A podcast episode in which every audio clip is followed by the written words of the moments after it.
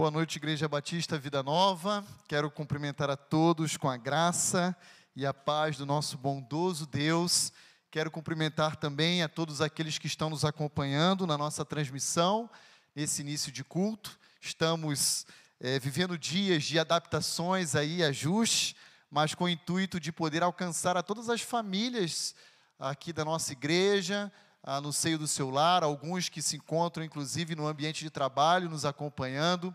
Em nome da Igreja Batista Vida Nova, eu quero cumprimentar e dar as boas-vindas a todos vocês. Quero convidá-los a abrir comigo a sua Bíblia no Salmo 106. Nós iremos ler apenas os versos 1 a 3 do Salmo 106, intitulado A Graça de Deus e a ingratidão de Israel, o contraste entre a bênção de Deus, a sua graça, o seu favor e a indisposição do coração do povo da aliança. Enquanto você abre a sua Bíblia, no Salmo 106, eu queria dar apenas alguns breves recados.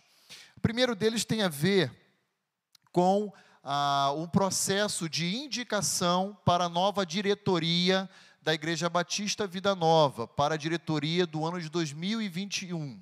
Ah, nós iremos disponibilizar em breve o nosso link para que todos os membros da Igreja Batista Vida Nova possam oferecer as suas indicações e também serem indicados. Eu gostaria apenas de lembrar que apenas membros podem indicar e serem indicados para a nova diretoria que tomará posse a partir do, do dia 1 de janeiro de 2021, com a vigência até 31 de dezembro de 2021. A nossa AGE, ou seja, Assembleia Geral Extraordinária, será realizada no dia 6 de dezembro, portanto, primeiro domingo de dezembro, e então, ah, no último dia, no último domingo de novembro, se me falha a memória, dia 29, nós estaremos encerrando o processo de indicações. Eu pediria gentilmente a toda a membresia da nossa igreja para que preenchesse ah, esse formulário que será disponibilizado pela nossa linha de transmissão, em virtude então desse momento singular que estamos experimentando, nós estamos fazendo o máximo possível online, virtual, para que assim a gente possa não ter prejuízos ao nosso bom funcionamento. Então, começando hoje, indo até o dia 29 de novembro, estamos abrindo o processo de indicação para a nova diretoria do ano de 2021 da Igreja Batista Vida Nova. Um outro recado também importante que eu gostaria de compartilhar com a igreja é que a partir de hoje, pela manhã, o nosso Ministério de Adolescentes retornou com a sua escola bíblica dominical presencial aqui no nosso espaço. Enquanto os adultos estão aqui no salão, os adolescentes estão reunindo-se aqui embaixo da tenda, numa área aberta, com todas as medidas sanitárias sendo observadas, num ambiente é, arejado, para que ah, eles possam então se reencontrar e juntos estudarem a palavra de Deus. Portanto, papais, mamães de adolescentes, eu queria desafiar todos vocês a voltarem às atividades com os seus filhos. Claro que esse que vos fala não será jamais negligente às medidas de cuidado que exige, um momento exige de cada um de nós. Então, qualquer dúvida, você pode é, pedir esclarecimento a mim, ao pastor Levi, e nós estaremos então ah, prontos a atender aí, esclarecer eventuais dúvidas. Um último recado que eu queria dar aqui, antes de nós abrirmos oficialmente nosso culto dessa noite, tem a ver com o nosso processo de inscrição para a participação, tanto da escola bíblica pela manhã, às 9 horas, quanto também para a participação dos nossos cultos às 19 horas. Nós estamos tendo um bom problema. E qual é o bom problema? Nós estamos tendo uma procura maior para a participação das nossas programações do que o nosso próprio espaço suporta de maneira que o que o pastor Roni gostaria de pedir a todos dessa igreja era que se comprometesse, se possível for, a preencherem o formulário de inscrição já na segunda e na terça-feira para assegurar a sua vaga. Isso tem em vista uma boa, uma boa organização, um bom planejamento. Apenas para conhecimento dos irmãos, na noite de hoje nós tivemos mais de 80 inscrições ah, para participar do culto. Isso é uma bênção. O coração desse pastor que vos fala fica repleto de alegria. Porém, infelizmente, o nosso espaço físico ele é limitado, é restrito e a nossa capacidade são apenas de 60 lugares. Ah, o pastor Roni gostaria muito de ter 300 lugares, mil lugares, mas ainda não é esse momento e aprove ao Senhor que a gente experimente essa fase também de restrição. Então, nesse sentido, eu gostaria de pedir a colaboração de todos que têm o desejo de participar conosco das atividades normais, que preencham então esse formulário que é enviado já na segunda-feira pela nossa linha de transmissão, para que a gente possa planejar melhor as nossas reuniões. E assim também evitar eventuais desgastes de ter que entrar em contato e dizer: olha, infelizmente você fez sua inscrição, mas já estava lotado e você não vai poder participar esse domingo conosco. Terá que participar no outro domingo. Então, isso é muito ruim. Para mim, é desafiador ter que fazer isso. Como pastor, eu quero que a igreja de Cristo esteja sempre cada vez mais numerosa e repleta, mas o momento exige é, esse cuidado, exige essa atenção e exige, especialmente de mim, presidente da igreja, a, essa responsabilidade.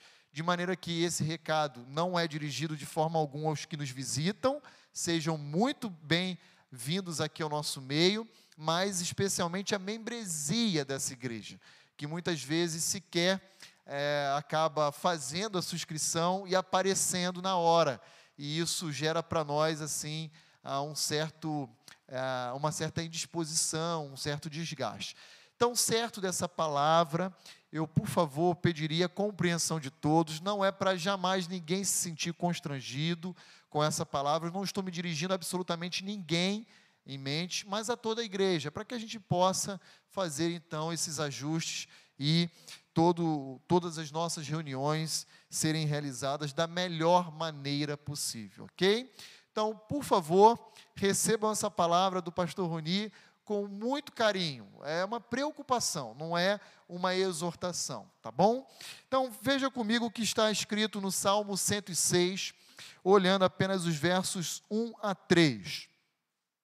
Esse é o convite do salmista à nação de Israel e esse é o convite do salmista a todos nós, enquanto igreja de Cristo, na noite de hoje.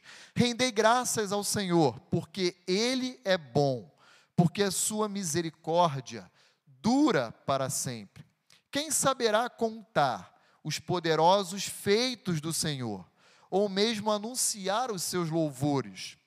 Bem-aventurados ou felizes são os que guardam a retidão e o que pratica a justiça em todo o tempo. O convite do salmista é para que a gente possa se achegar à presença desse bendito Deus, oferecendo a Ele a nossa adoração. Nós queremos fazer isso juntos na noite de hoje, como membros e parte desse corpo chamado igreja.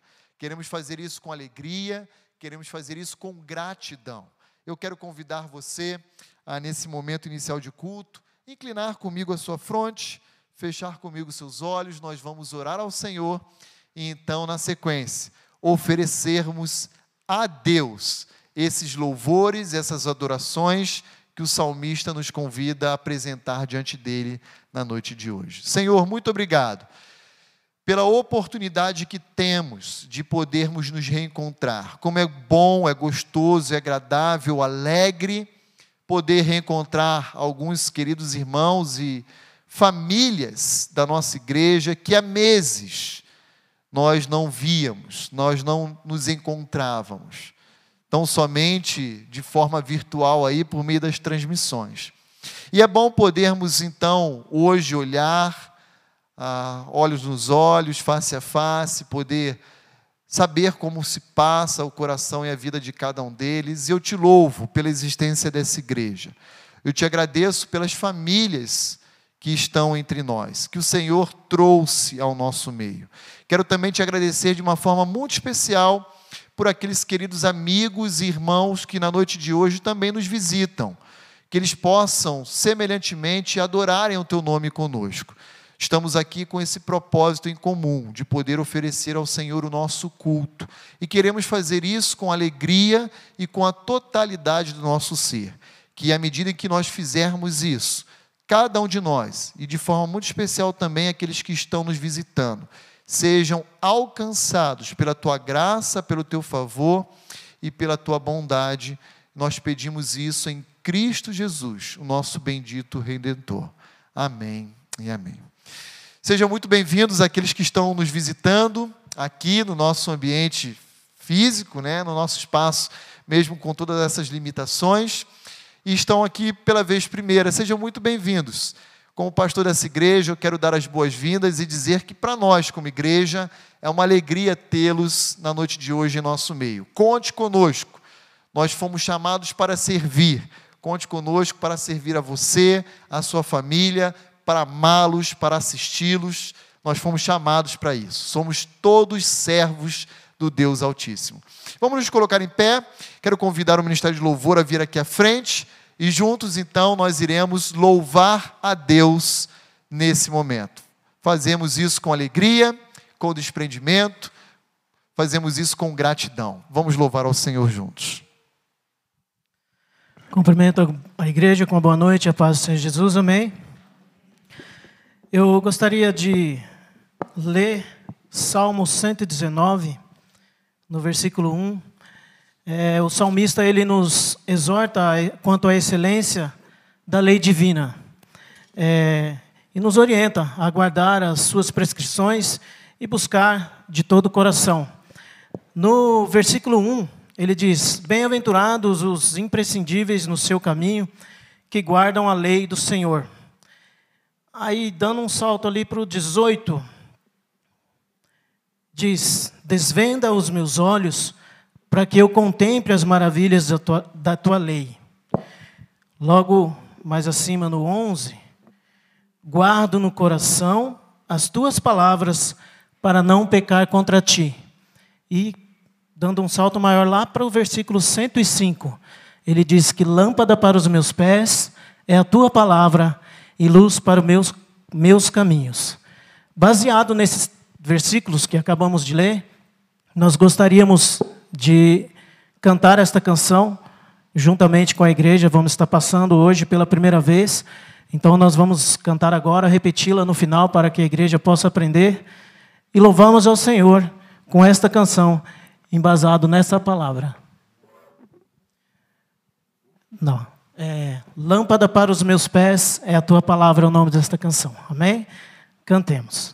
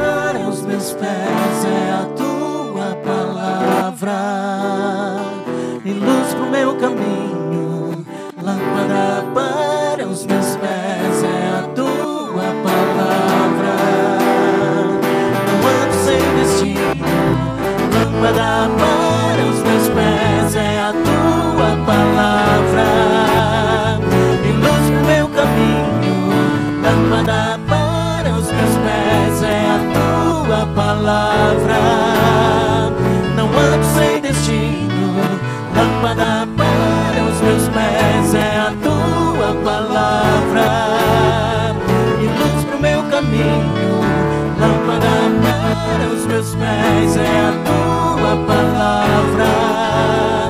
Não ando sem destino.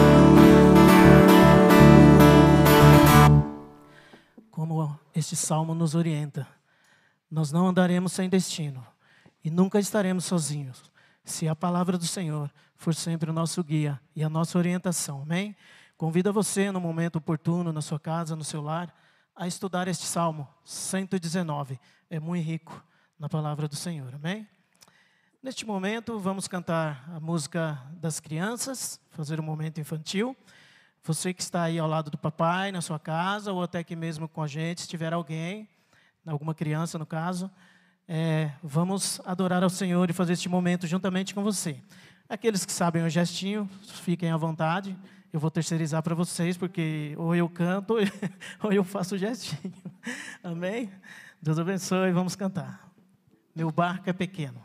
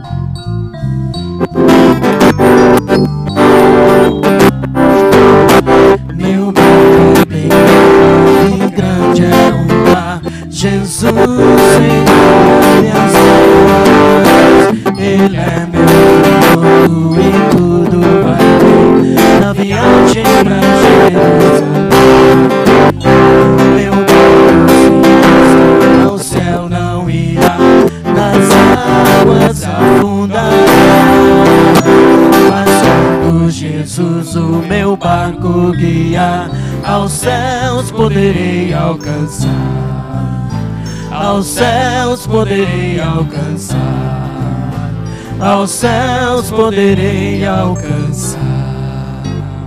Amém. A igreja pode se assentar. Eu gostaria de passar para o- o Eliezer. Ele vai nos conduzir no momento missionário. Boa noite, irmãos. Que prazer em poder rever alguns irmãos mais uma vez nessa noite. Meus queridos, nesse momento missionário, nós estaremos falando um pouquinho a respeito da preocupação que a igreja, que nós como igreja, temos que ter a respeito de missões. Nós entendemos que propagar a palavra de Deus é um dos mandamentos que Jesus deixou nos evangelhos. Ide por todo mundo e pregai a toda criatura. Nós, como os cristãos, temos que saber que pregar a palavra de Deus é um dos das maiores preocupações que nós devemos que ter. Nós precisamos pensar constantemente em levar o amor de Deus às pessoas que ainda não conhecem. E com isso, nos eh, fazemos uma reflexão das necessidades que as pessoas têm, parentes, amigos, alguns vizinhos, né, normalmente da gente, em ouvir a palavra do Senhor e ouvir sobre o amor do Senhor. Com isso, nós iremos passar um vídeo rapidamente para que os irmãos possam eh, corroborar com a conscientização da igreja.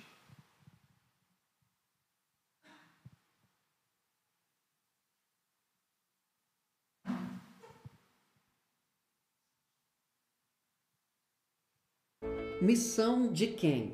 Esse foi o título do artigo que eu escrevi para a revista da campanha de Missões Nacionais 2020, Porque Ele Me Amou. Essa pergunta intrigante, ela compôs vários pensamentos do grande teólogo inglês John Stott. John Stott percebeu em seus dias duas visões diferentes sobre a missão. Uma vertente sobre a missão de Deus, que enfatizava que a missão começava em Deus e que nós devemos nos engajar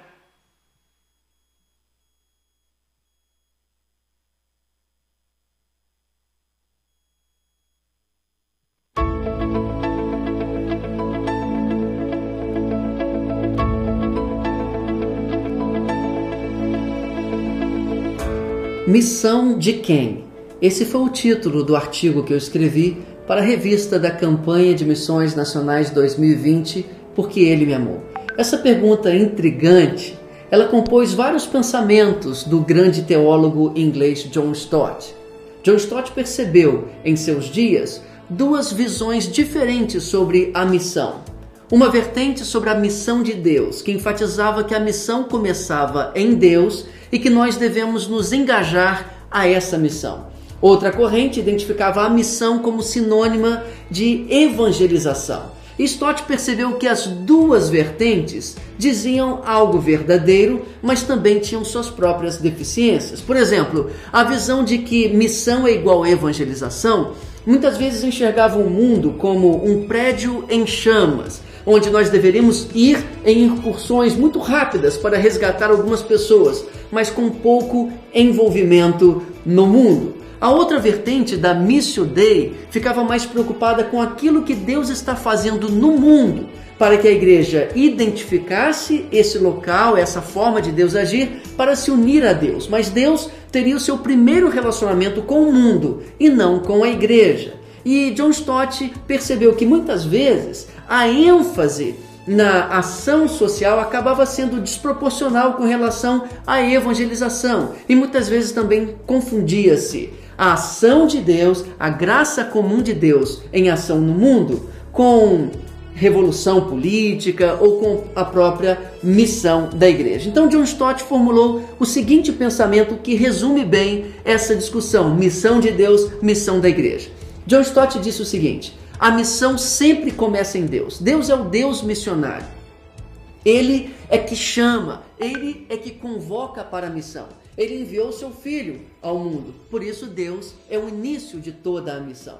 Ao longo da história da missão de Deus, ele chamou algumas pessoas em especial. Ele chamou Moisés, ele chamou José, ele chamou os profetas, ele comissionou homens e mulheres para o desenvolvimento de sua missão. E por último, ele enviou, ele comissionou o seu próprio filho. E agora é esse filho que comissiona a igreja.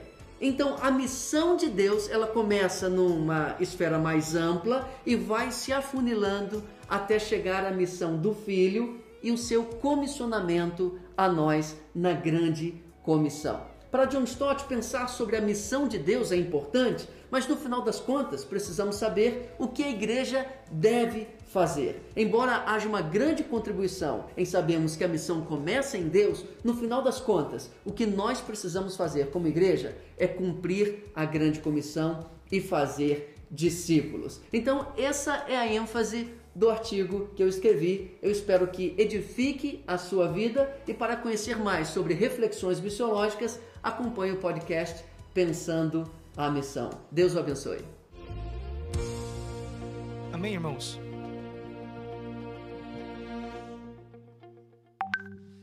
Muito bem, nós ouvimos aí então nosso irmão Eliezer falar um pouquinho do envolvimento, do engajamento da missão de Deus para a sua igreja e na noite de hoje nós também temos a alegria de receber aqui nosso meio, nos visitando, um casal de missionários que atuam já há cinco anos, cinco anos na Índia, enviados então pela Igreja Batista Central de Campinas. Eu queria chamá-los aqui, o Pedro e a Solange. Tive a oportunidade de, minutos antes de iniciarmos o nosso culto, conhecê-los ali na minha sala, conversar um pouquinho com eles e nós também queremos orar, não apenas por missões nacionais, mas uma vez que nós temos eles aqui conosco ah, na noite de hoje, a também orar pelo ministério deles, né, para que o Senhor continue suprindo, sustentando a vida deles ali na Índia. Eles estavam compartilhando comigo que agora, provavelmente início de dezembro, estarão retornando e uh, o casal já passaram até pela experiência da Covid aqui no Brasil, né?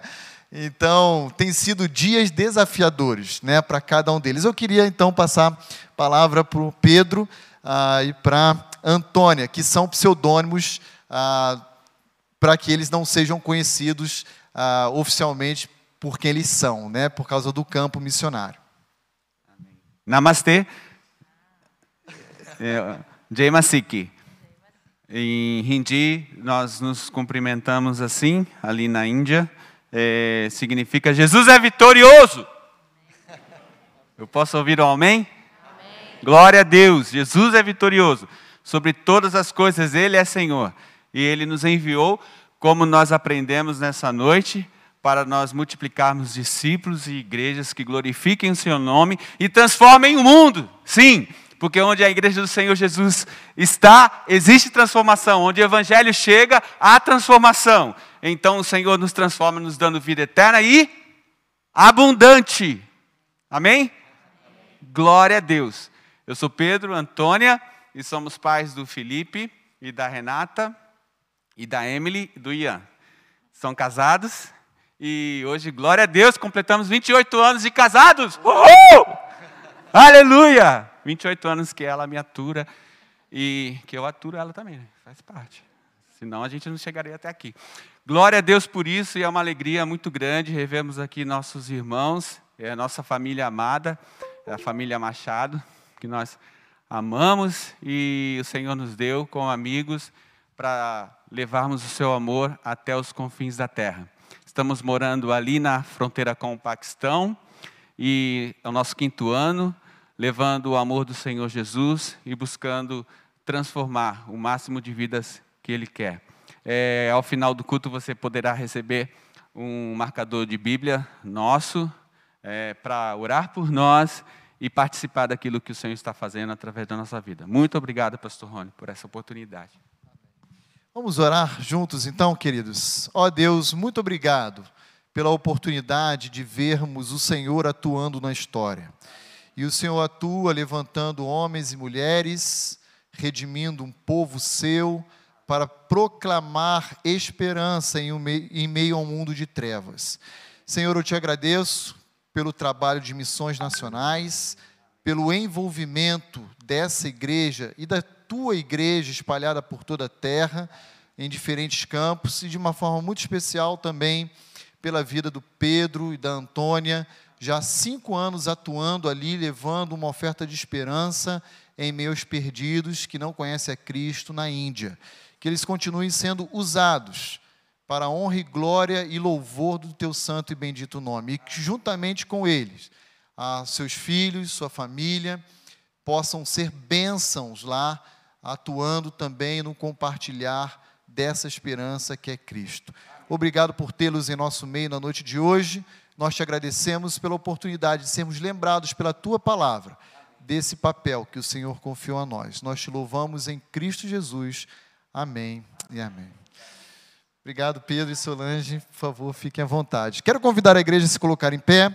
Nós vamos continuar louvando ao Senhor nessa oportunidade, tendo também o privilégio de nós podermos consagrar a Ele, ao nosso Deus, parte daquilo que nós temos recebido dele. Na verdade, nosso Deus tem dado a nós, cada um de nós, muito mais do que necessitamos. Querido amigo que nos visita, não se sinta constrangido a, de forma alguma, ter que participar conosco. Nessa igreja, nós entendemos que esse é um privilégio dos membros da Igreja Batista Vida Nova. Contudo, se você veio preparado e quiser também participar, fique à vontade. O nosso desejo é que você contribua na sua igreja local. A sua igreja conta com o seu sustento, conta com a sua contribuição. E nós também contamos com a fidelidade e a lealdade dos membros da Igreja Batista Vida Nova, e dessa forma, Deus vai dando os recursos para o avanço do reino de Deus. Nós não aqui nenhum de nós somos mercenários, nós não cremos de forma alguma que qualquer pessoa será mais abençoada ou menos abençoada mediante a sua oferta. Nós cremos sim que em Cristo Jesus temos sido já abençoados com toda sorte de bênçãos espirituais. Vamos louvar ao Senhor, vamos dedicar a Ele, então, as nossas contribuições como um ato cultual, e todas as vezes, todas as vezes que nós fazemos isso, nós fazemos isso com gratidão, com alegria, com liberalidade, com desprendimento. Amém. Como acabamos de ver no momento missionário, sobre toda a terra ele é rei, sobre todos os lugares até os confins da terra, ele é Deus. Vamos juntos declarar e pedir que Ele venha reinar em nós, no meu coração, no seu coração, e juntos possamos entoar louvores e, em, ao nome dEle. Amém? Cantemos. Reina em mim.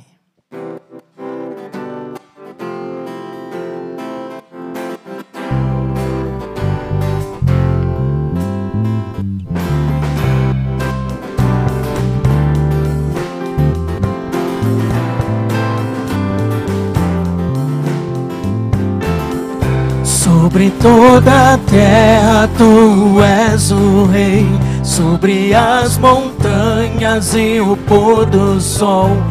Uma coisa só, meu desejo é: vem reinar de mim, Senhor, reina em mim com teu poder sobre a escuridão, sobre os sonhos meus. Tu és o Senhor de tudo que sou. Vem reinar em mim, Senhor.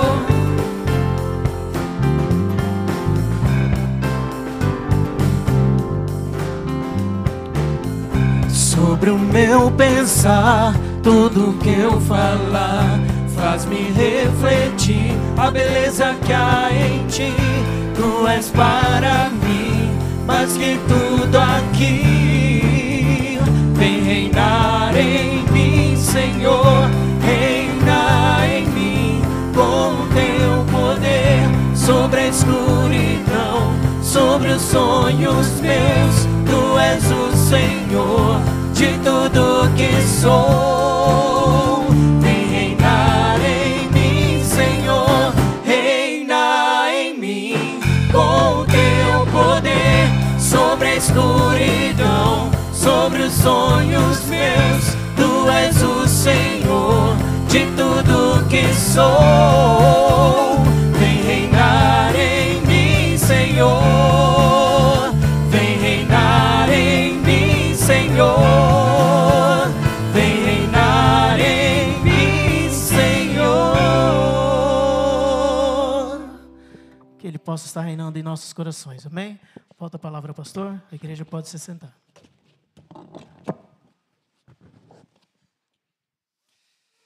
Que esse Senhor Jesus Cristo não seja tão somente o nosso Salvador, mas, sobretudo, o nosso Senhor. Por isso, desejamos sim que Ele reine e exerça toda a sua soberania sobre as nossas vidas. Nesse momento, antes de nós abrirmos a palavra de Deus e ouvirmos o que Ele tem a nos ensinar, à luz da primeira carta do apóstolo Pedro, eu queria compartilhar com a igreja alguns motivos de oração, algumas ah, razões que ao longo da semana, ao longo dos dias, alguns queridos irmãos compartilharam conosco, desejosos então de que nós possamos interceder por cada um deles. E aqui eu então gostaria de compartilhar com a igreja alguns motivos de petição e alguns também de gratidão. Eu queria então começar com os motivos de gratidão, elencando então os nossos aniversariantes da semana.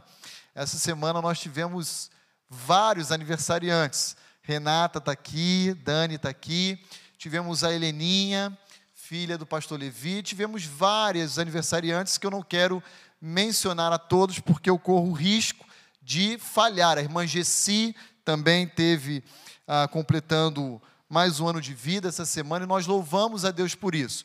Fora os aniversariantes, temos também os aniversariantes de vida conjugal. Ontem descobri hoje, antes do início do culto, o William estava falando que juntamente com a data de aniversário da Dani, é também data de aniversário de casamento. Que Deus continue abençoando a vida matrimonial de vocês. Mas também queremos ah, colocar diante de Deus algumas petições. Nós fomos informados pela nossa irmã Regina que ela irá em breve passar por uma cirurgia.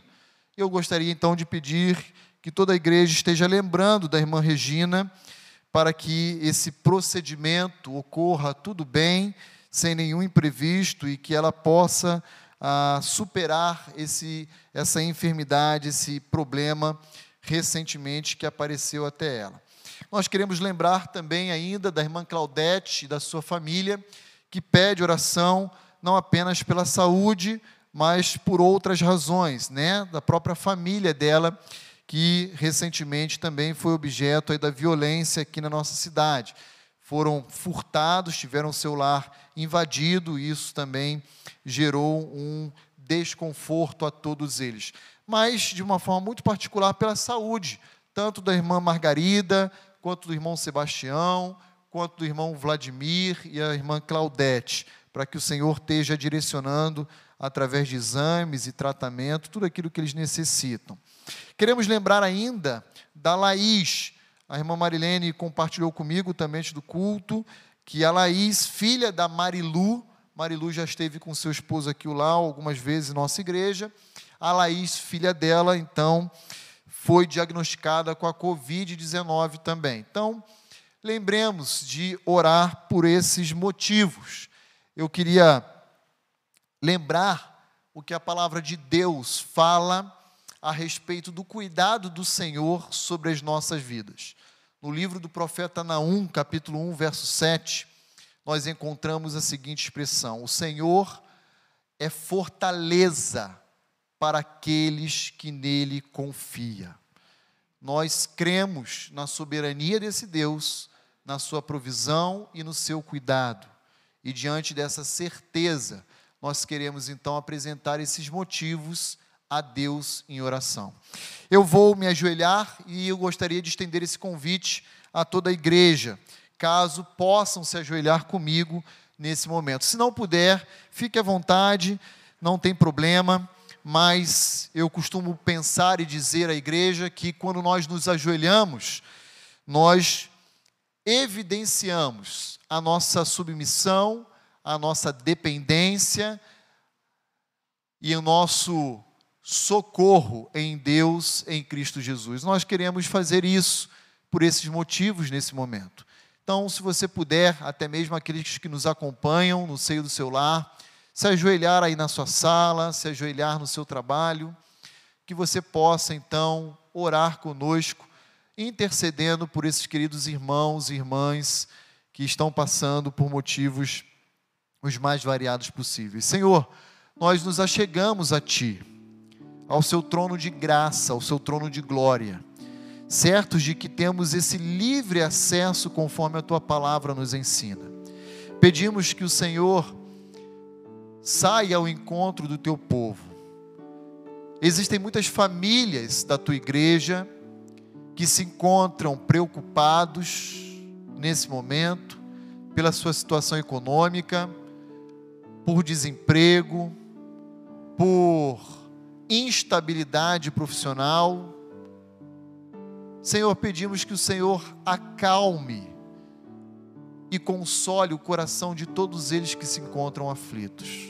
Queremos lembrar ainda daqueles que estão enfermos, acamados, que muitas vezes gostariam de estar conosco aqui nesse momento, mas em função das suas limitações, dessa restrição mundial, ainda se vê impedido de poder estar conosco, cultuando a Ti nesse ambiente. Pedimos que o Senhor também renove a alegria, a esperança de cada um deles. Queremos te agradecer pelas inúmeras manifestações da tua graça e da tua bondade que se renovam sobre mais um ano de vida daqueles que ao longo dessa semana completaram mais um ano de existência também daqueles que renovam em mais um ano a sua vida matrimonial. Que o Senhor continue dando a cada um deles a alegria e o prazer de desfrutarem daquilo que o Senhor instituiu, que é o casamento, das bênçãos decorrentes de uma vida conjugal saudável. Senhor, continue abençoando a todos eles, a todos nós. Queremos colocar diante de Ti a saúde, a integridade física da nossa irmã Regina, que em breve passará por uma cirurgia. Rogamos que o Senhor cuide dela, que o Senhor tire do seu coração toda ansiedade, medo, preocupação natural de situações como essa, que o Senhor aplaque todas essas preocupações no seu interior. Que o Senhor também possa cuidar da Laís, que recentemente foi diagnosticado com a Covid-19, que o Senhor também possa preservar a saúde e a integridade física dela. Igualmente, a cada uma delas também pedimos pela família da irmã Claudete, da irmã Margarida, pedimos pelo irmão Sebastião, pelo irmão Vladimir, que o Senhor continue sustentando, livrando-os de todo desconforto físico, renovando as suas forças e a sua saúde. Ó Deus, nós te agradecemos também pela certeza que a tua palavra nos oferece de que para ti não há impossíveis. Que para o Senhor tudo é possível. O Senhor é capaz de abrir portas onde não existem. O Senhor é capaz de dar esperança e ofertar recomeço àqueles que já estão praticamente desfalecidos. E eu peço a Ti, ó Deus, que o Senhor continue preservando a nossa fé, a nossa confiança em Cristo Jesus. E nos lembrando do que a Tua palavra nos ensina, que nenhum trabalho em prol do Teu reino é vão, que o Senhor tem cuidado das nossas vidas eu peço a Deus pelos nossos missionários, por aqueles que se encontram no campo, também distantes das suas famílias, diante de inúmeros desafios, alguns até mesmo transculturais, como é o caso do Pedro e da Antônia aqui conosco na noite de hoje. Eu rogo que o Senhor, pela tua graça e bondade, supra a necessidade que todos eles possuem ao estarem distanciados da sua igreja de origem, da sua própria família, dos seus vínculos, ó Deus, de relacionamento. Que o Senhor continue usando a vida deles poderosamente para continuar pregando o teu evangelho por onde forem. A nós, ó Deus, Igreja Batista Vida Nova, pedimos que o Senhor dirija todo o processo de eleição de uma nova diretoria todo o processo de formação de liderança espiritual dessa igreja, através de indicações ao ministério diaconal. Que o Senhor continue cuidando desse presbitério, dos pastores dessa igreja, sustentando e trazendo ao nosso meio vidas preciosas, compradas e redimidas pelo sangue de Cristo Jesus. E que assim essa igreja possa continuar proclamando e ostentando a bandeira do teu evangelho. Nós pedimos isso em Cristo Jesus, o nosso bendito Salvador. Amém e amém.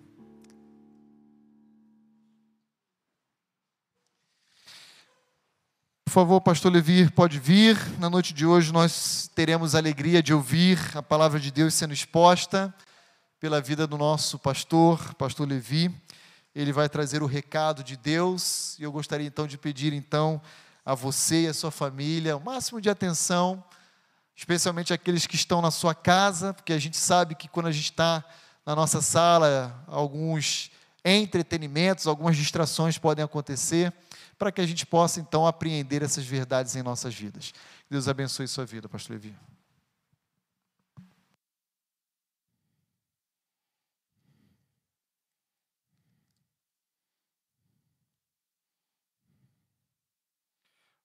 Boa noite, meus irmãos. Estão me ouvindo? Muito bom estar compartilhando da palavra de Deus com os irmãos hoje. Estou meio sumido, estou né? ficando mais atrás das câmeras do que na frente. Né? Mas graças a Deus, uh, Deus tem levantado homens de Deus aí para nos ajudar na transmissão, para que uh, o culto, né, a pregação da palavra, os louvores possam chegar então na casa dos nossos irmãos que não podem estar aqui com a gente nesse período. É, Everton está ali, Eduardo, né, tem Israel, Isaías, Paulinho, quem mais? O Eliseu.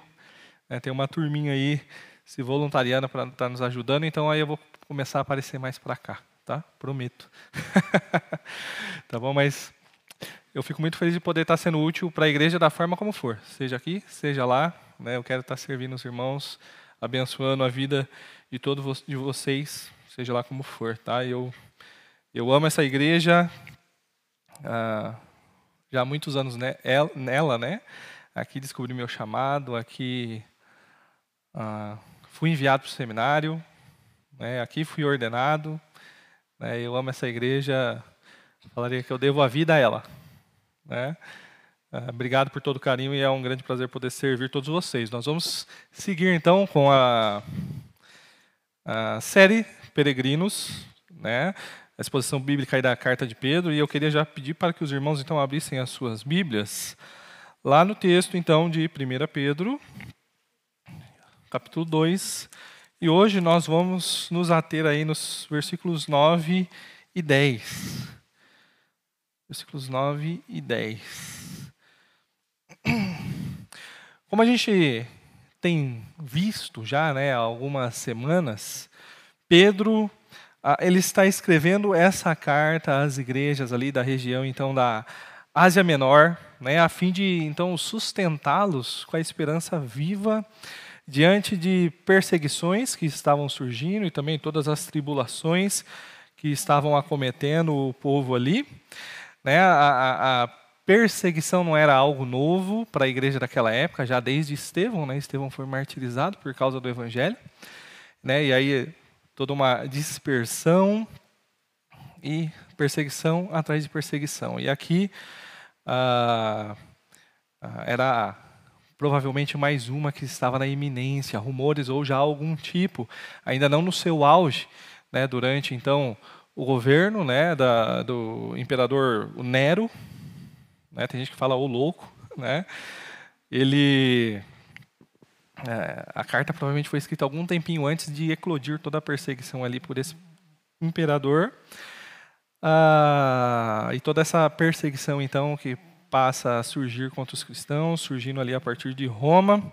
Pedro ele começa a escrever aos nossos irmãos ali daquelas congregações da região da Ásia Menor, por se tratarem de províncias romanas, e essas do Oriente provavelmente poderiam ser as primeiras a sentir os impactos da, da, da perseguição. E Pedro, então, ele se apresenta como um verdadeiro pastorzão né, ele quer trazer a mente, então, daqueles irmãos que estão começando a ficar temerosos com todo o contexto que estão passando, né, a consolação que o Espírito Santo pode dar, né, a lembrança que nós não pertencemos a este mundo, mas que nós somos peregrinos. Né, portanto, nós devemos, então, nos manter firmes na fé né, e desapegando-nos de nós mesmos, do nosso pecado, a, a fim de que a, a gente possa então vivermos de acordo com a nossa verdadeira nação, com a nossa verdadeira terra, que é os céus, então em meio a uma sociedade totalmente hostil. É, quando nós iniciamos lá o capítulo 2, nós vimos é, como os peregrinos, né, já que esses não pertencem a, a, este mundo em que vivemos, eles devem viver na perspectiva então da sua verdadeira pátria. Né, é necessário então que nós, como peregrinos, né, nos desapeguemos de tudo aquilo que nos identifica com aqui, com, esse, com essa terra aqui, né, com o pecado, né, que é marca então do nosso tempo, do nosso contexto, da nossa sociedade, né, e então nos nutrimos com aquilo que de fato sustém, né, com aquilo que de fato vai então ah, nos completar, vai nos saciar, né, e nós vimos nos, nos versículos 1 a 3, né, que isso, o que nos sustenta de verdade é a palavra de Deus. Ah, É interessante, né, pensar que constantemente estamos sendo lembrados da importância de olharmos para a palavra de Deus. É, deveria ser algo extremamente natural né, e prazeroso. Mas se você entra numa salinha de criança, você vai aprender a cantar, ler a Bíblia e faça oração. Né? Quando você passa para os adolescentes, para os jovens, para os adultos, né? a classe de adultos mais maduros e assim, idosos, seja lá o que for, né? você vai sempre passar. Né? Não vai ser essa mensagem cantando, né? leia a Bíblia e faça oração, mas nós vamos ver que são disciplinas realmente fundamentais. Né? Nós precisamos nos ater, dedicar, né? nos devotar à palavra de Deus, para que assim então nos o conheçamos, nos relacionamos com Ele, então possamos compreender como devemos viver então neste tempo. Né? A partir do versículo 4 nós vimos que começamos a ser identificado como uma nova comunidade, né? que deve cumprir então um novo papel na sociedade que ela está inserida. Né, e tudo isso a partir agora de um novo olhar também para Cristo. Né, a perspectiva está, é, é, esta perspectiva, no caso, né, é aquela que o, o crente olha para Cristo, ele passa a ver Cristo, então, como uma pedra fundamental. Né, se eu tiro essa pedra da edificação, tudo rui, tudo cai, nada faz sentido. Né, e esta pedra, que é Cristo, fundamental, né, para essa edificação que é a igreja, para a nossa fé, ela também serve como pedra de tropeço, de ofensa, né, para aqueles que infelizmente uh, não obedecem à palavra, né, conforme o próprio Deus acabou os destinando, assim segundo a sua soberania, segundo a sua vontade. Então nós chegamos no texto de hoje, né? 1 Pedro 2, versículos 9 e 10. Vamos ler 1 Pedro 2, versículos 9 e 10. Ah. Vocês, porém, são geração eleita, sacerdócio real, nação santa, povo exclusivo de Deus, uh, povo exclusivo de Deus para anunciar as grandezas daquele que os chamou das trevas para a sua maravilhosa luz. Antes vocês nem sequer eram povo, mas agora são povo de Deus não haviam recebido misericórdia, mas agora receberam. Pai, nós estamos diante da Sua palavra, queremos ouvir a Sua voz. Tem misericórdia de nós, continue falando conosco, assim como já tem falado por meio dos cânticos, das orações, dos testemunhos. Por favor, Pai, né, fala aos nossos corações, Seu Espírito use tudo isso né, para que possamos ser moldados conforme a Sua imagem. Né, fala conosco, por favor, Pai. Em nome de Jesus, amém. Dizem que as duas principais questões, né, às vezes elas viram três, quatro, né, mas que o homem ele tenta buscar responder na sua vida é, é quem eu sou e para que, que eu existo. Né? E o homem fica o tempo todo querendo achar as respostas, então, para essa pergunta. Né? E é intrigante você parar para pensar que algumas pessoas tentam responder essas perguntas a parte da Bíblia, a parte de Deus. Né? Porque as hipóteses que são levantadas uh, não passam de mera fantasias, né? ou são simplesmente devaneios, são elucubrações, uh, ou muitas vezes ah, aí vem o desespero, porque você não sabe o que você encontra para frente, e quando você olha, você então se encontra com um grande, um, grande ponto de interrogação. Você olha para sua volta, nada faz sentido, né? e a vida então ah, não faz sentido, né? como tudo que está à sua volta. Como é maravilhoso quando a gente observa a palavra de Deus e a gente percebe como Ele nos ama né, e como ele se importa que nós possamos ter essas respostas respondidas. Né? Quem eu sou? Deus fala para a gente por meio da palavra dele quem nós somos. Né, ele fala também para que que nós existimos. Né, ele fala que em Cristo nós somos feitos novas criaturas, nós recebemos uma nova identidade. Né? Ah, algumas vezes ele fala isso de maneira mais pessoal, como a gente pôde observar né, na exposição de Efésios. Mas no texto de hoje, é basicamente isso que Pedro vai estar falando para a gente. Né, quem somos né, e para que existimos, só que num ambiente coletivo. Né, o que, que é a igreja? Né, quem somos? Se você recebeu a Cristo já como seu Salvador, você foi inserido pelo Espírito Santo no corpo de Cristo, na igreja. Portanto, né, você é a igreja. Né, e aí quem somos? É, e para que, que nós existimos? Ah, em contraste né, com o que a gente viu na semana passada, né, com aqueles que rejeitaram a Cristo e acabam tropeçando, né, nós somos povo de Deus, somos identificados ah, por Pedro né, como um povo escolhido por Deus para a salvação né, e também com uma missão extremamente especial, a missão mais especial do mundo né, anunciar as virtudes daquele que nos chamou. E eu quero então nos atentar a essas duas perguntas. Né, a primeira, a igreja. Né, quem somos? Nós somos o povo de Deus. Né? A primeira parte do versículo, vocês, versículo 9. Vocês, porém, são geração eleita, sacerdócio real, nação santa, povo exclusivo de Deus, ou algumas versões propriedade, né? povo de propriedade exclusiva de Deus.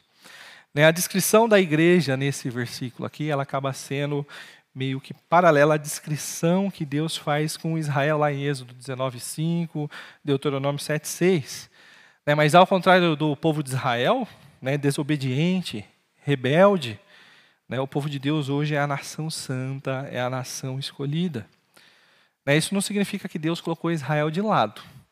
Né, Deus tem os seus propósitos né, e ainda está lidando e lidará no futuro com Israel, seu povo, né, étnico. Mas ele ah, escolheu a igreja né, que somos nós hoje. Né, então somos o povo de Deus para o mundo, né, aquilo que Israel deveria ter sido, né, fazer Deus conhecido entre as nações, hoje é responsabilidade nossa. Né, nós, como igreja, temos como responsabilidade fazer Deus conhecido entre todas as nações. E nós olhamos aí então primeiro, né, quem somos?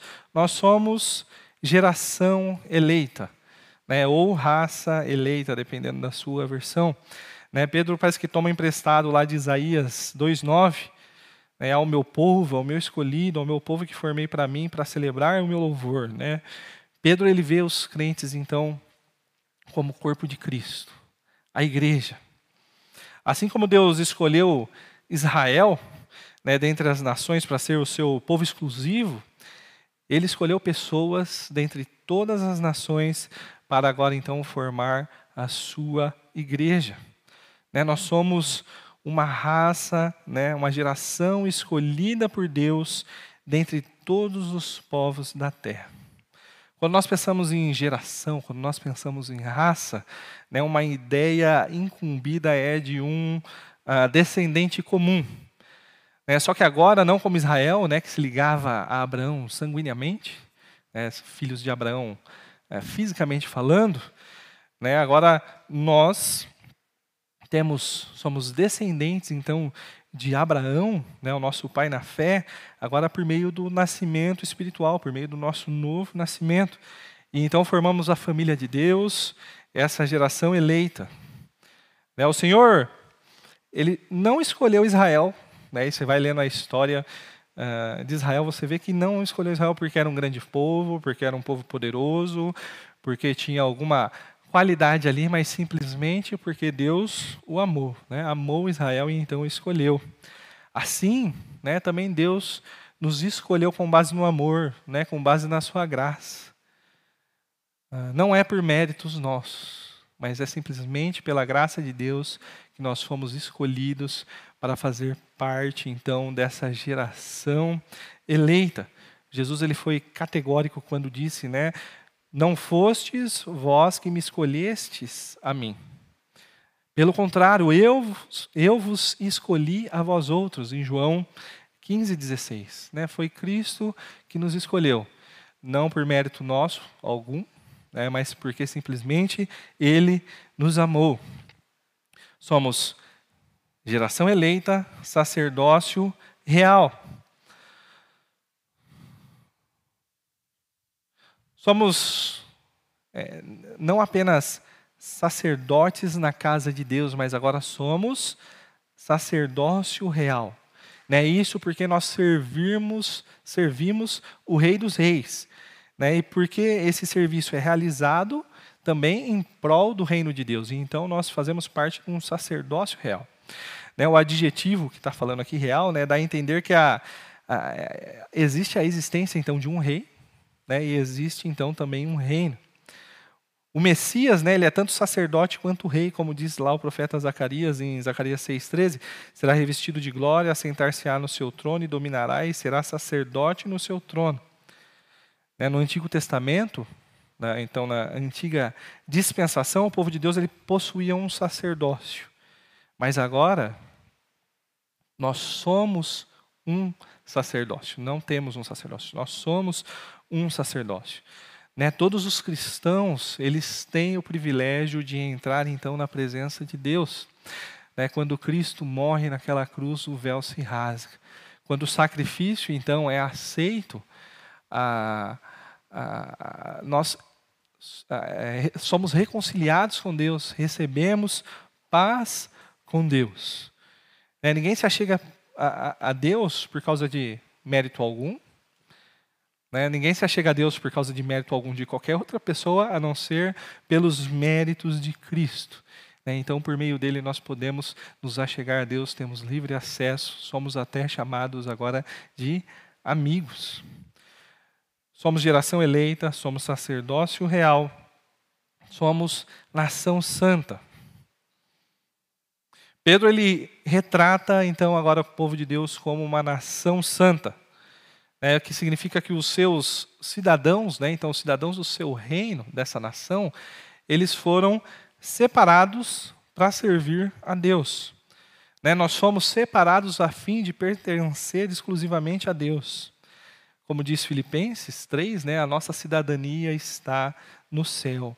De modo né, que, então, quando nós obedecemos né, a lei do céu, né, nós estamos procurando, né, e, então, buscando agradar o próprio Senhor que lá habita. Israel esqueceu que era uma nação santa.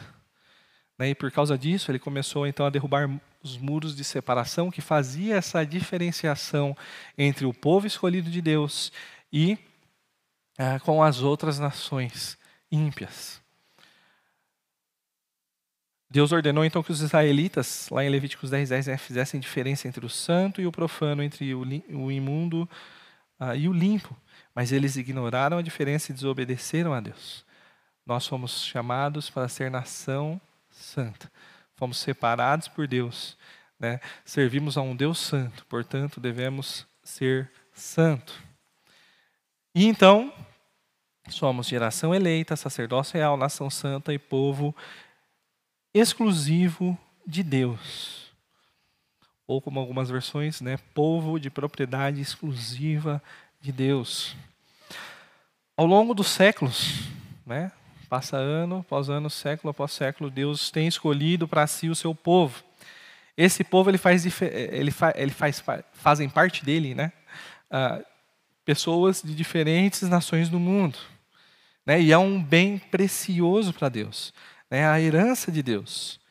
É, existe, esse povo existe independentemente de laços uh, nacionais, né, porque o relacionamento né, desse povo se dá além né, daquilo que conseguimos ver ou pensar aqui nessa terra. Nós estamos unidos em Cristo.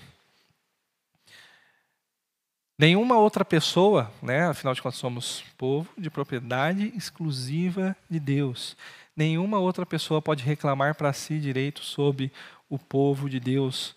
Né? Somente Ele tem poder, tem o direito sobre o seu povo. Assim como Ele também, por causa, por, pelo seu povo, Ele não divide a sua glória com ninguém. Né? Nós somos dele e somente dele. E por causa disso, né, o nosso valor, ah, se temos algum, né, não é por causa de mérito algum nosso, mas é porque pertencemos a Deus. Né? O nosso valor deriva de Deus. Ah, o valor, então, não está na, na, na pessoa possuída, né? mas no possuidor. Isso me faz lembrar um pouquinho lá daquele programa Trato Feito que tem, no, acho que é History Channel, né? Às vezes aparecem uns objetos que, se fosse meu e você tentasse revender, não tinha valor algum. Mas aquele mesmo objeto que pertenceu a uma pessoa famosa, né, como se fosse, desculpe o exemplo, tá, mas bem simplista, um, se fosse um pinico meu né, e um pinico do Elvis Presley, o pinico do Elvis Presley vale uma fortuna. Igualzinho o meu, mas o meu não vale nada. Né? Por quê? Porque é quem o detém, o dono daquele objeto, é que agrega valor a ele. Né? Assim também é com o povo de Deus. Temos valor, mas por causa que nós pertencemos a Deus. Né? A grandeza do cristão, então, está no fato de pertencer a Deus. Essa é a igreja de Cristo. Geração eleita, sacerdócio real, nação santa, povo exclusivo de Deus. Se você já se decidiu né, por Cristo, já o recebeu como Salvador da sua vida, saiba que você então é geração eleita, sacerdócio real, nação santa, povo exclusivo de Deus. Às vezes, quando buscando saber notícias né, do nosso contexto, às vezes eu entro nesses portais, tipo um UOL da vida, e aí você está procurando as notícias ali e sempre você se depara com alguma fofoca. Né, ali do mundo dos famosos, pessoas importantes, coisas do tipo assim. Uh, e sempre a gente vê, às vezes, né, pensando que somos uh, de sacerdócio real, né, somos propriedade exclusiva do rei dos reis, uh, sempre aparece algum integrante de uma família real que deixou a desejar, teve um escândalozinho ali, e então sai na mídia. Um dos que vem à minha mente é o príncipe Harry, né, lá da família real britânica, filho do príncipe Charles e da princesa Diana, né, que faleceu. Ah, se você procurar na internet, você vai achar diversos escândalos dele. Você vai ver ele com o símbolo do nazismo no braço, você vai ver fotos dele em orgias com amigos, você vai ver ele ah, tendo problemas de briga em bar, bebida, drogas, coisas do tipo. Né? E por causa que, por que, que isso vira, chama a atenção da mídia? Né? Por que, que isso chama a atenção do povo? Porque o comportamento de um príncipe, né? alguém que pertence à família real, não é condizente com essas ações. Né? O próprio mundo, com os seus valores, olha para o príncipe né? e vê o que você está fazendo não está de acordo com a sua posição. Ah, observe quem nós somos. Né? Observe quem você é em Cristo. Né? Ao povo que hoje você pertence pelas misericórdias de Cristo. Né? Que tipo de comportamento é condizente, então, com essa sua nova identidade, com essa sua posição? Né? Pedro está falando, então, para o povo de Deus: olha, veja quem vocês são. É, alguns de fato rejeitaram a Cristo, né, se depararam, é, se desesperaram, acabam vivendo sem esperança, sem propósito de vida. Mas vocês não, vocês são diferentes. Vocês, porém, são geração eleita, sacerdócio real, nação santa, né, povo exclusivo de Deus. Né, a perseguição pode vir nos afligir. Né, as tribulações elas podem de fato nos alcançar mas as, as próprias frustrações da vida também podem surgir, mas vocês são diferentes, né? vocês são peregrinos nesse mundo, vocês são forasteiros, vocês pertencem a uma nação diferente deste mundo, vocês são o povo de Deus. Né? Se você perguntasse para um amigo seu, né, íntimo, desse que você tem intimidades lá no seu trabalho, sua faculdade, escola, às vezes para o cônjuge mesmo, dentro de casa, pergunta um dia para o filho. Né, quais são as qualidades de caráter que eu tenho? Né? Como é que eu sou? Quem eu sou? Como é que você faria uma avaliação do meu ser? Como é que você me descreveria? Né, como é que eu reajo diante das intempéries da vida? Essa é a palavra, né? alguma coisa assim. né? Ela estaria condizente né, com uma pessoa que é geração eleita, sacerdócio real, nação santa, povo exclusivo de Deus, nós precisamos viver né, essa nossa nova identidade. Nós fomos feitos novas criaturas, fomos inseridos numa nova comunidade. Né? Nós somos o povo de Deus e precisamos viver como povo de Deus. Quem somos? Nós somos povo de Deus. Né? Isso comunica muito, muita coisa. E, segunda pergunta, igreja, né? Para que, que existimos? Nós existimos para proclamar as grandezas de Deus.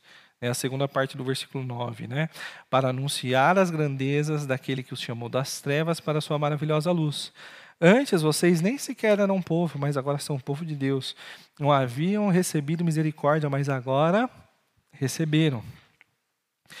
Depois de Pedro escrever então esses privilégios da igreja, né, esses atributos da igreja, Pedro agora ele vai falar sobre a missão da igreja. Né, nós fomos salvos pela graça de Deus para exercermos uma missão sublime. Né, nós fomos chamados do mundo para proclamarmos ao mundo uma mensagem extremamente urgente, uma mensagem extremamente importante e uma, uma mensagem extremamente valiosa, né? mais, a mais valiosa que já existiu. Né? E a primeira coisa que a gente pode perceber é o conteúdo dessa mensagem.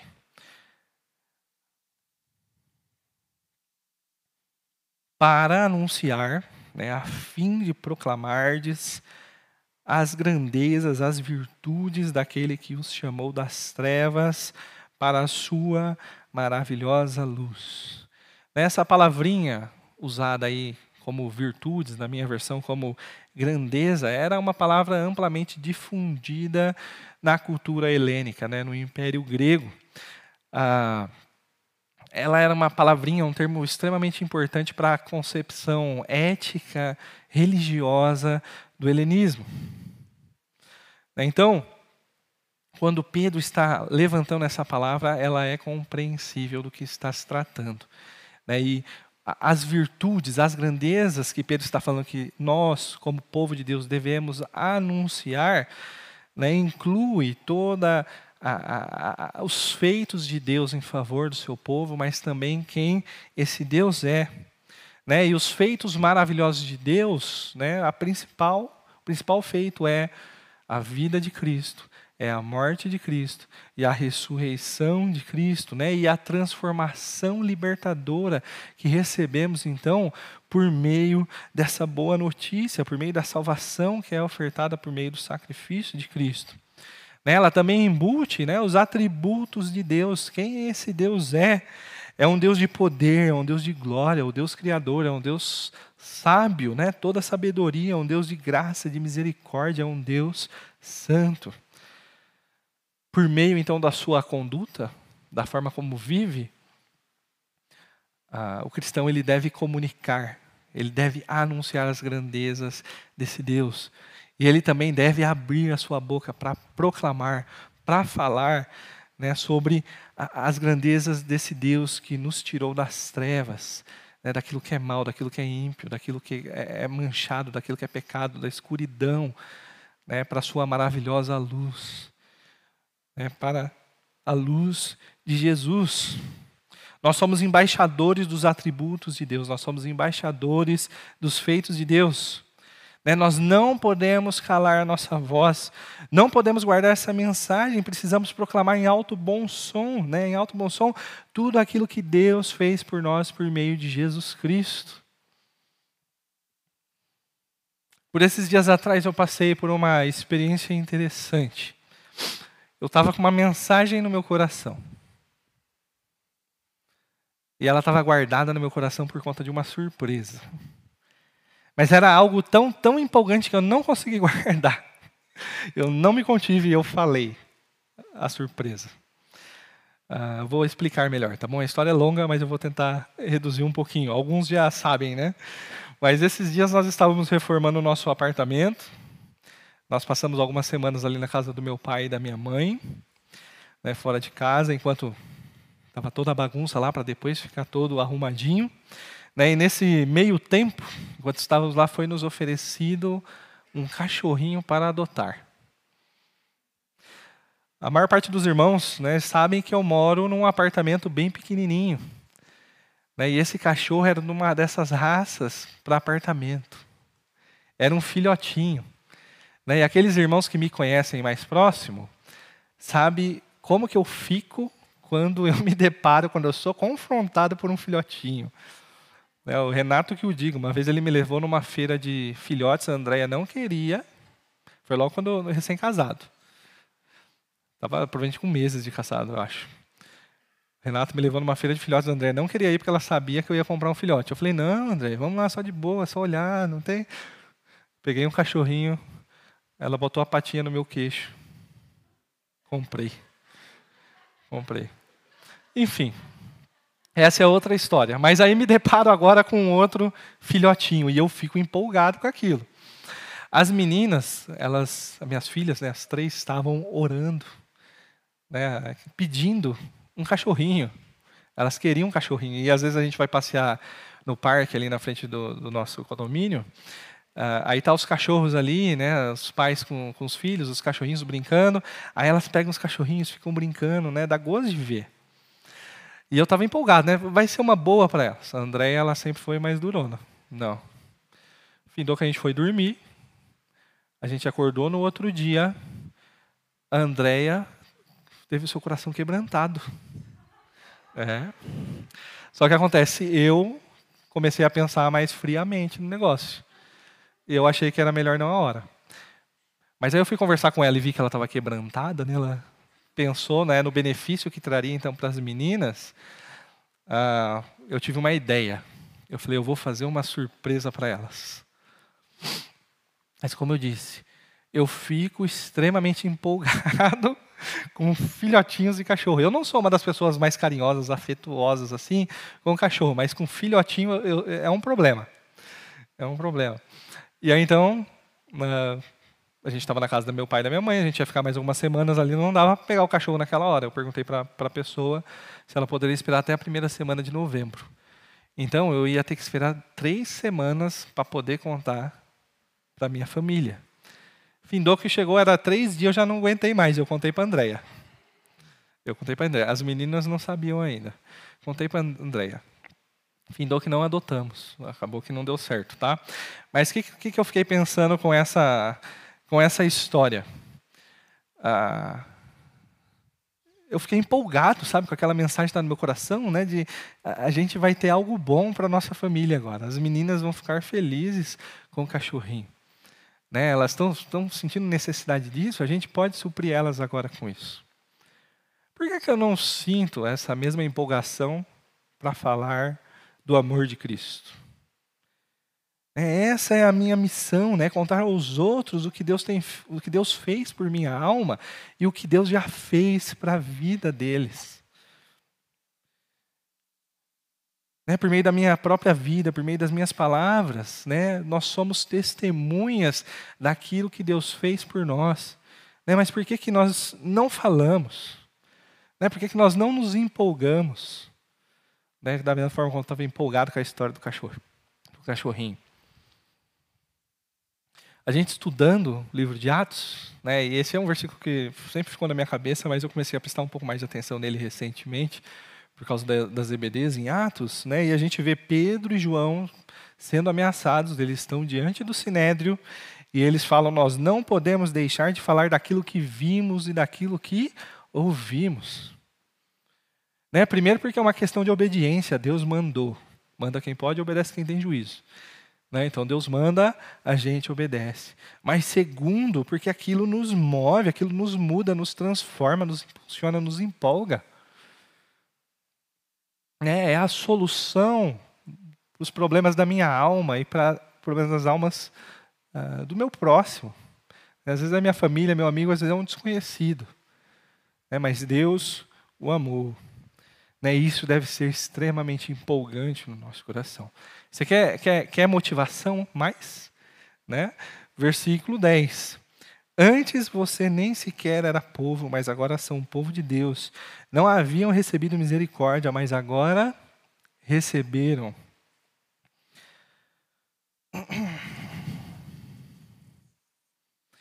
Pedro aqui ele vai fazer um, um, um forte contraste né, entre o passado dos cristãos né, e agora o seu presente. Né, o que Deus fez por nós deve ser, então, uma forte motivação para que nós possamos cumprir com zelo, com fidelidade e urgência a missão, então, que Deus nos confiou. Nós não éramos povo, nós somos povo.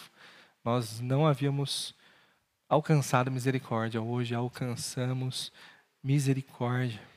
Estávamos perdidos, sem esperança no mundo, entregues à própria sorte. Mas agora Deus derramou de maneira grandiosa então a sua graça sobre nós. Agora somos filhos de Deus, agora somos morada de Deus, sacerdotes de Deus, para realizar a obra de Deus. Isso deveria estar explodindo no nosso coração. Mas o problema é que nós precisamos aprender a amar menos a nós mesmos, aprender a amar menos as coisas deste mundo, né? aprender a amar mais a Cristo, a eternidade. Né? Nós fomos feitos povo de Deus. Né? Então aí eu volto lá para o versículo 2. Né? O versículo 2. Portanto, livre-se de toda maldade, de todo engano, hipocrisia, inveja, toda espécie de maledicência. Nós devemos nos desapegar de todo o pecado e deixar que Cristo, então, personifique em nós né, essa nova natureza que nós já temos nele. Né, devemos deixar Cristo, o Espírito Santo, nos encher né, ao ponto de transbordar. Quem somos? Nós somos povo de Deus. Né, e para que, que nós existimos? para proclamar as grandezas desse Deus então que nos salvou. Minha oração então, né, por mim, né, pela minha família, pelos meus irmãos, pela nossa igreja, por todo o povo de Cristo, é que Deus nos faça, né, a todo tempo nós estarmos conscientes de quem somos. É, nós somos a igreja, nós somos o povo de Deus, nós somos nação santa, nós somos raça eleita, nós somos sacerdócio real. E assim, conscientes de quem somos, nós vivamos de acordo com essa nova identidade. Diante desse mundo, né, sem ceder às cobiças propostas para nós, nos mantemos firmes né, em santidade. Né, diante de perseguições, tribulações, as adversidades que nos surgem, eh, não temermos, não ficarmos com medo, né, mas cheio de esperança, tendo em mente que nós não pertencemos mais a este mundo, mas somos peregrinos que estamos a caminho então da nossa verdadeira pátria. Eu oro também para que Ele nos conscientize né, totalmente da nossa missão. Né, e que a graça e a misericórdia de Cristo, né, que superabundam os nossos corações, né, nos leve a não nos contermos né, e transbordar de amor e compaixão então pelo perdido. É, e assim que Deus nos use para realizarmos a sua obra. Vamos orar? Pai, obrigado pela sua palavra, né, que por meio dela o Senhor se revela a nós. Né, obrigado porque o Senhor é um Deus de tão grande amor, tão grande graça e misericórdia. Né, não éramos povo, não, tínhamos, não havíamos recebido misericórdia mas o Senhor derramou sobre nós e nos fez povo de Deus, geração eleita, sacerdócio real, nação santa, povo de propriedade exclusiva do Senhor. Que privilégio, Senhor. Por favor, né, que eh, essa, essa verdade não fique apenas como uma informação na nossa cabeça, ou às vezes como um versículo decorado simplesmente, mas que a Sua palavra produza vida na, na, nas nossas vidas, né, nos nossos corações, e assim a gente de fato né, venha a, a, viver conforme essa identidade né, que nós temos de ser povo do Senhor. Né, nos mantenha conscientes também da nossa missão. Né, nos ajude a compreender e ter sempre claro em nossa mente da onde o Senhor nos tirou e para onde o Senhor está nos levando. Né, e então o nosso coração transbordar de amor, de graça e de misericórdia, da sua graça, da sua misericórdia, do seu amor. E assim, então, nós podemos proclamar né, as suas grandezas a todos aqueles com os quais né, nós nos encontrarmos durante toda a nossa vida, quer onde nós estejamos. E assim nós cumpramos com a nossa missão, sejamos grandes ferramentas nas suas mãos. Por favor, Senhor tem misericórdia de nós. Sabemos que pelos nossos, nossos esforços, nós não conseguimos. Mas a graça que nos salvou é a graça que nos ensina, que nos capacita a então deixarmos toda a impiedade de lado e vivermos nesse presente século de maneira santa, justa e piedosamente, enquanto estamos esperando a manifestação da bendita esperança, né, a volta do nosso Senhor Jesus. Por favor, Senhor, né, no, no, nos mantenha conscientes de quem somos, né, do para que existimos, e assim a gente viva toda a nossa vida para a Sua glória. Em nome de Jesus, amém. Amém. Queria chamar a equipe de louvor né, aqui à frente. Nós ainda cantaremos mais uma canção antes de encerrarmos o nosso culto.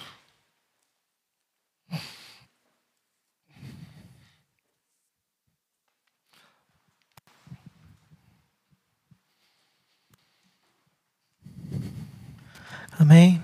Que palavra maravilhosa, desafiadora a todos nós. Que elas possam fazer morada em nossos corações dia após dia, amém? Possamos viver ela realmente. Convido você novamente a se colocar de pé neste momento, por gentileza. Vamos repetir aquela música do início. Lâmpada para os meus pés. Deixa eu só me encontrar aqui. Amém. Relembrando para a igreja mais ou menos o refrão, para que juntos possamos fazer um coro no, neste refrão. Lâmpada para os meus pés é a tua palavra e luz para o meu caminho. Lâmpada para os meus pés é a tua palavra. Não ando sem destino. E elas se repetem por vezes que você possa declarar essas verdades em nossos corações. Cantemos.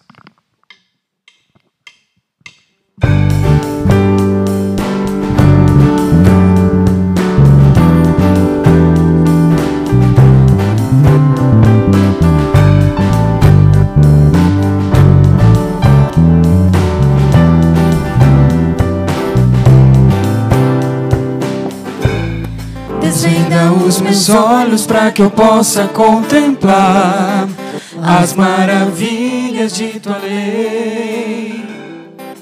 Como são felizes os que seguem os teus mandamentos. Guardo no coração as tuas palavras pra não pecar contra ti. Tua voz, cante. Lâmpada para os meus pés é a tua palavra e luz pro meu caminho. Lâmpada para os meus pés é a tua palavra. Não ando sem destino. Desvenda os meus olhos para que eu possa contemplar as maravilhas de tua lei. Como são felizes os que seguem os teus mandamentos. Guardo no coração as tuas palavras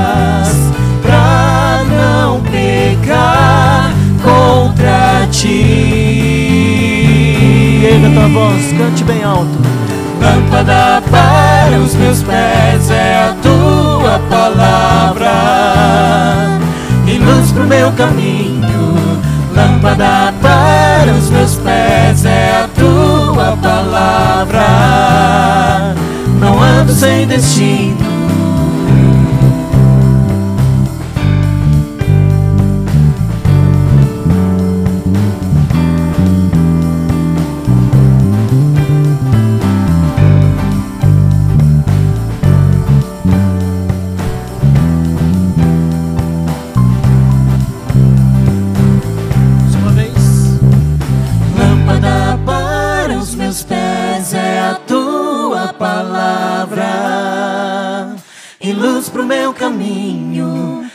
lâmpada para os meus pés é a tua palavra. Não ando sem destino, lâmpada para os meus pés é a tua palavra.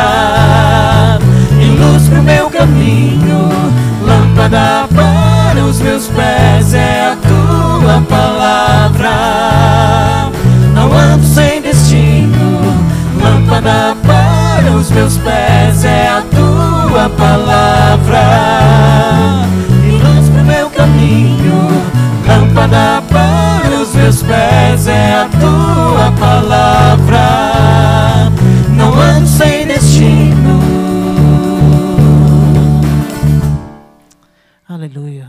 abençoe a igreja. Amém? Volta a palavra ao pastor. Vamos orar, agradecendo a Deus pela oportunidade que tivemos. Pai, obrigado pela oportunidade que o Senhor nos deu de cultuar ao Senhor. Né? Que tudo que fizemos aqui né, tenha oferecido e chegado ao Senhor de maneira agradável, Pai. Que tudo que cantamos, oramos, ouvimos a respeito da Sua palavra, a Sua própria palavra, né, fique guardada no nosso coração né, e nos leve a sermos transformados, conformados à Sua imagem. Né, por favor, que essa semana que se inicie seja uma semana abençoada pelo Senhor. Né, que seja uma semana de novas oportunidades para vivermos de acordo com a Sua vontade, para a Sua glória, né, conscientes de quem somos, povo de Deus, e também conscientes da missão que temos né, de anunciar as grandezas do Senhor que nos tirou das trevas e nos levou para a sua maravilhosa luz. Né, que a graça do nosso Senhor Jesus Cristo, né, que o amor do nosso Pai e a consolação do Espírito Santo esteja sobre todo o povo de Deus, sobre toda a face da terra, em nome de Jesus. Amém. Amém, meus irmãos, podem se assentar, né, enquanto a equipe Uh, toca uma música, você tem a oportunidade de orar, né, pedir para que essas verdades fiquem realmente guardadas em nossos corações.